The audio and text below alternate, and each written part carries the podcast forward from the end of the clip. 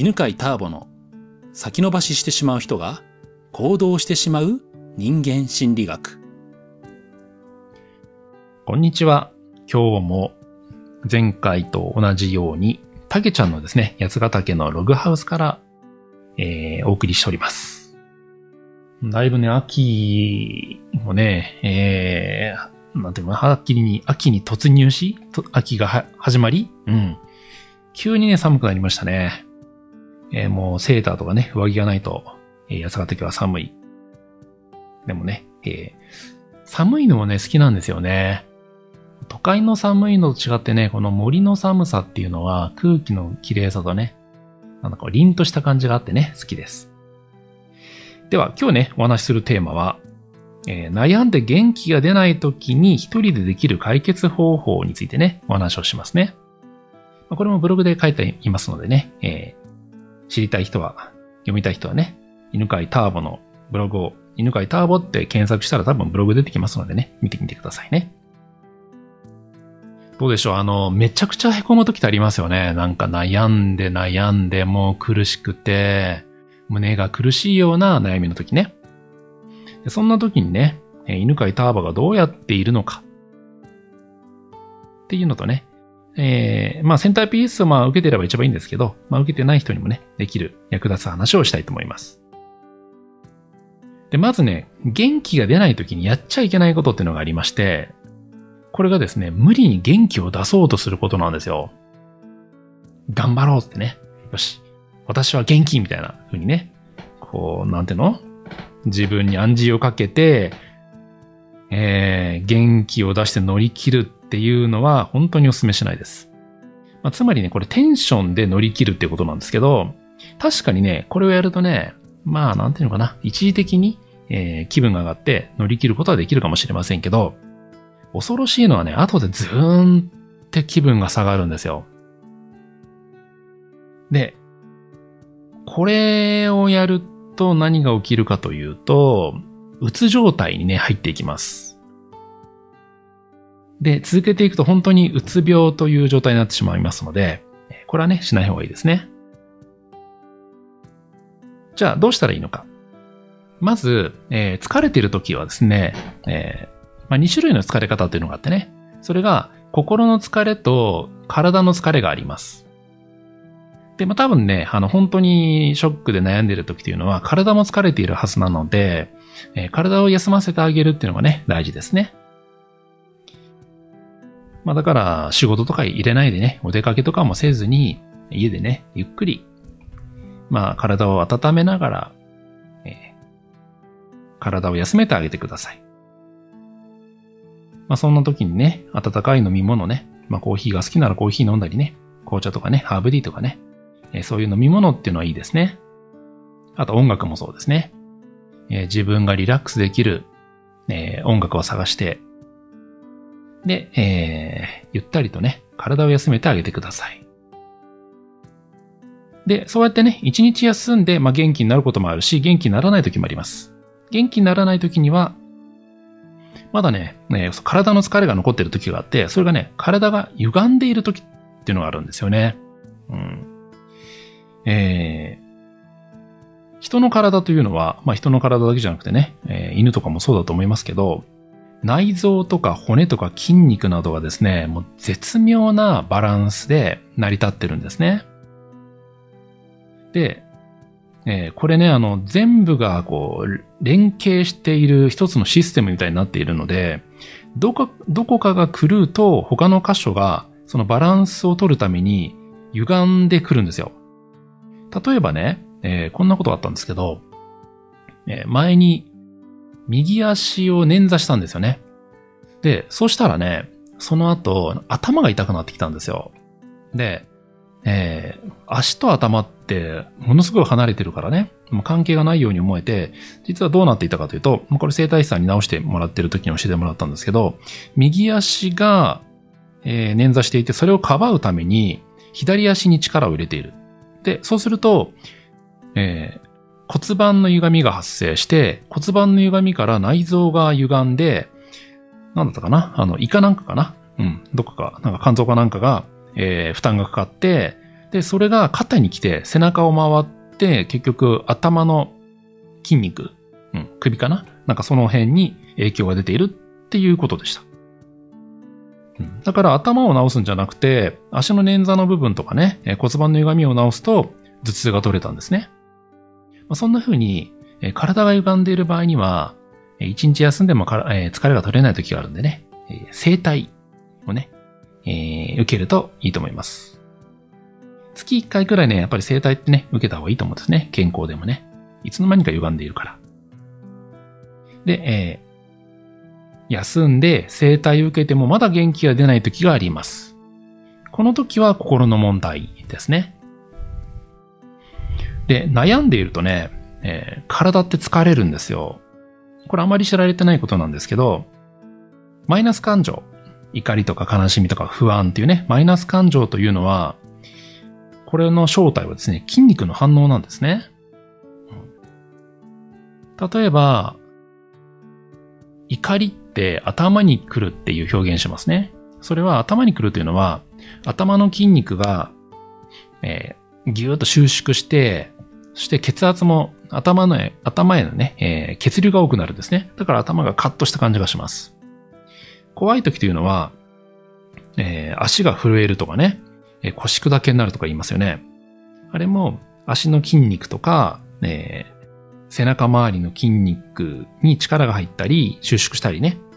えー、なんかな、まあ、そういう筋肉の反応によって体の嫌な感じが生まれてるんですね。なので、えー、悩んでる時というのは、運動をしてる時と同じなんですよ。ただ運動後のスッキリ感ないんですけどね。運動して、した時には、まあ、プラスの、えー、快感物質がね、脳内で出るからスッキリするんですけど、マイナス感情の時にはね、えーストレス物質がね、出ます。でも体は疲れているので、だから運動と同じようにね、水分が必要なんですね。水分ね、たくさん取りましょう。悩んでる時は。多分ね、そう、悩んでる時は、水が飲みたくなってるはずです。それは、ね、今言ったね、えー筋肉の疲労から、その疲労物質を流すために体が水分を求めてるんですね。で、この時にですね、その水分っていうのは、水を飲んでください。紅茶とか、お茶とか、コーヒー、まして、アルコール類は水分ではありません。逆に、えー体の水分を出してしまう利尿作用がありますんでね。えー脱水状態になりますから、えー水を飲みましょうね。そして、えー次、悩んでいる時はですね、脳の処理が遅くなってしまいます。悩んでる時って同じことずっと考えて、ね、えーぐるぐるしますよね。あれは脳の処理が遅くなって、まあ、止まってしまっている状態なんですね。で、同じことでぐるぐる悩んでる時は、えーじっとしていてもダメで、これね、えー散歩が有効なんですね。よく言いますよね、でもね。悩んでる時とかね、えー煮詰まったら歩けみたいな。あれはですね、理由がちゃんとあって、脳が活性化します。えーなんで脳が活性化するか。一つ目の理由はですね、えー右脳と左脳交互に使うからです。右足、左足ね、右手、左足、右手、左手を動かしますけど、あの時、右脳左脳がね、えー動くんですね。で、そうやって、えー脳をですね、右脳左脳を活性化させることによって、えー問題の処理も同時に行われていきます。で、またね、周りの景色を見ることによって視覚の情報も入ってきて、そして、えーさらにね、その時に音楽を聴くといいですね。聴覚も刺激してね、いろんな脳のね、え部位を刺激することによって、脳が活性化し始めて、あなたの脳はね、え悩みを解決するように勝手に動き始めます。で、えーぜひね、その散歩から帰ってきたらやってほしいことがあります。あ、というかね、多分ね、散歩の途中でね、いいアイデアがね、浮かんだりもすると思います。で、解決しなくても、散歩から帰ってきたらね、えーやってほしいのは、温かい飲み物を用意して、今思っていること、頭の中にあることを紙に書き出すっていうことをやってください。思っていることを紙に書き出しましょう。えー浮かんだ言葉をどんどん書き出していくと、何がいいかというと、自分の考えを客観的に眺めることができます。これが重要なんですね。悩んでる時というのは主観的に問題を考えています。そうすると、いつも同じ視点で考えることになります。悩みは、その問題を客観視した時に解決方法がわかります。だから紙に書き出して、自分は何を考えているのかなっていうのを目でね、紙の上のね、文字として見たらいいですね。そうやってね、す、べ、ての頭の中の悩みを書き出したら、こう問いかけてください。本当に悩んでることは何だろう？って、自分に聞いてください。本当に悩んでいることは何だろうって問いかけると、えー、何が起きるか。表面的な悩みではなくて、深い本当の悩みを考え始めます。実は、自覚している悩みはほとんどの場合、表面的なことなんですね。えー、本当の悩みというのを自覚していないことの方が多いです。えー、これでね、えー、わかることもあるしね、わかんないこともあります。でも大丈夫です。問いかける、問いかけてね、考えてみることが大事です。時間差で、その時はわかんなくても、またおさん、えー、散歩とかね、えー、お風呂に入ってる時などに自分の本当の悩みが分かったりすることはよくあります。そしてその後、望む状態はと問いかけます。その悩んでいること、問題がね、えー、解決してどうなっていたら嬉しいかを考えましょう。最も自分が満たされている状態を想像するんですね。で、これを考え始めると、えー、脳がね、喜びの物質をね、分泌し始めます。なんか嬉しい気持ちになります。そして嬉しい気持ちを感じると、それを実現するために脳がね、働き始めます。で、次に、私はどうしたいと問いかけます。私はどうしたいと考えることで自分にフォーカスを当てます。誰かにこうしてほしいとかね、誰かがこうなってほしいではありません。自分がどうしたいかを考えます。他人を変えようと思うと問題はね、どんどん複雑化しますね。そして、えー、でも結局相手はやってくんない。なんでやってくれないんだみたいな感じで違う悩みが始まってしまいます。そうではなくてね、自分がどうしたいかです。そして、ね、えー、どう感じたいかではありません。自分がどうしたいかというね、行動にね、焦点を当てて考えましょうね。で、えー、ここまで考えて、えー、問題が解決しないこともよくあります。焦んなくていいです。答えが出なかったら一回忘れて好きなことをしましょう。もうね、寝るのもいいですね。で、一度そこまで問題についてね、考えると、寝てる間にずっと脳が処理を続けてくれます。脳は休むことがない期間なんですね。で、朝起きると、ふと考えがまとまっていることもあるし、ねえー、翌日じゃなくてね、またその数日後に答えが浮かんでるかもしれません。こんな風にね、えー、まとめると最初から言いますね。まずはね、疲れてることがあるのでね、まず休みましょうね。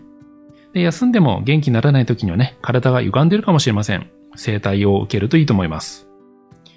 で、整体を受けてもね、解決しない時には心の問題なので、えー、水を飲みましょう。ね、体が、えー、感情で疲れているかもしれませんので、水を飲みましょう。で、えー、水を飲んで、え今度は散歩がいいです。